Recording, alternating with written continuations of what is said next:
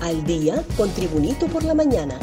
A continuación, la actualidad informativa nacional e internacional este 4 de octubre del 2022. La no judicialización del expresidente Hernández permitió que se produjera su extradición. El fiscal general adjunto del Ministerio Público, Daniel Cibrián, manifestó que como se les informó oportunamente por su servidor, existían procesos de investigación pero no es lo mismo un juicio paralelo en la prensa, que no se puede probar ante un juez de letras, que uno manejado por la Fiscalía, donde nunca hubo pruebas concluyentes. Y no deben olvidar que un proceso sin pruebas consistentes, lo más probable es que sea sobreseído. Lo anterior lo dijo el fiscal en relación a la interrogante acerca del por qué no se presentó requerimiento fiscal al exmandatario Juan Orlando Hernández en Honduras por delitos relacionados a narcotráfico, cargo por el cual fue solicitado en extradición por Estados Unidos. Migrante haitiana decide seguir su camino.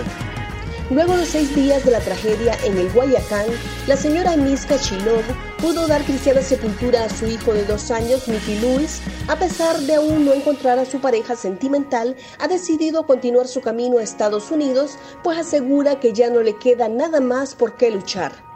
El mayor Roger Núñez, delegado de migración para la zona oriental, fue puntual al señalar que una vez el extranjero obtiene su salvoconducto, este puede viajar donde mejor le parezca y hasta de jalón. Además, confirmó haberse reunido con la señora Emis Kachilov, de origen haitiano, quien le confirmó que este martes abandonaría el suelo hondureño y seguirá su camino a Estados Unidos. Familias en la colonia Suazo, Córdoba, aún se niegan a evacuar.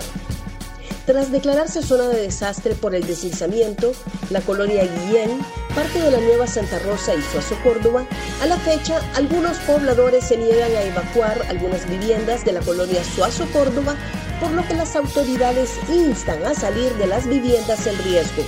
La directora de Desarrollo Humano, Rocío de las Flores, destacó que en la actualidad se mantienen en los albergues unas 350 personas, a las que se les dio el bono y se les comienza a hacer conciencia que los niños necesitan recibir clases de forma presencial, por lo que también buscan liberar las escuelas. De igual forma, De las Flores detalló que algunas familias que se encuentran en una zona vulnerable de la colonia Suazo Córdoba se niegan a abandonar sus casas, pero ya se les ha explicado que deben salvaguardar sus vidas. Un repaso al mundo con las noticias internacionales y Tribunito por la mañana. Rusia busca capturar a periodista. Rusia declaró hoy estar en busca y captura de la periodista Marina Ovsianikova, conocida por haber irrumpido en un programa de la televisión con un cartel contra la campaña militar en Ucrania por haber violado los términos de su arresto domiciliario. Ovsianikova fue inscrita en la base de datos de personas en busca y captura del Ministerio de Interior, según consta en el sitio web de dicho departamento. La periodista emigró a Alemania tras protestar contra la decisión del Kremlin de iniciar la llamada Operación Militar Especial en Ucrania, pero posteriormente regresó a Rusia, donde continuó expresándose en contra del conflicto. Más noticias nacionales con Tribunito por la Mañana. Con Maratón buscan curar deficiencias en emergencia pediátrica del Hospital Escuela. Cada mes, entre 2.000 y 3.000 niños de escasos recursos económicos llegan a la sala de emergencia de pediatría del Hospital Escuela.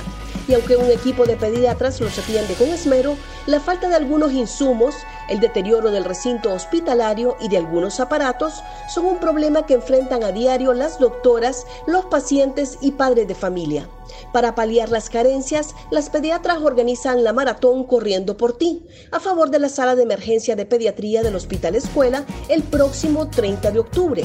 Las personas interesadas pueden inscribirse y hacer un depósito de 300 lempiras en la cuenta 6200612 de la Asociación Pediátrica Hondureña en el Banco Promérica o adquirir su boleto en la sala a través del personal pediátrico.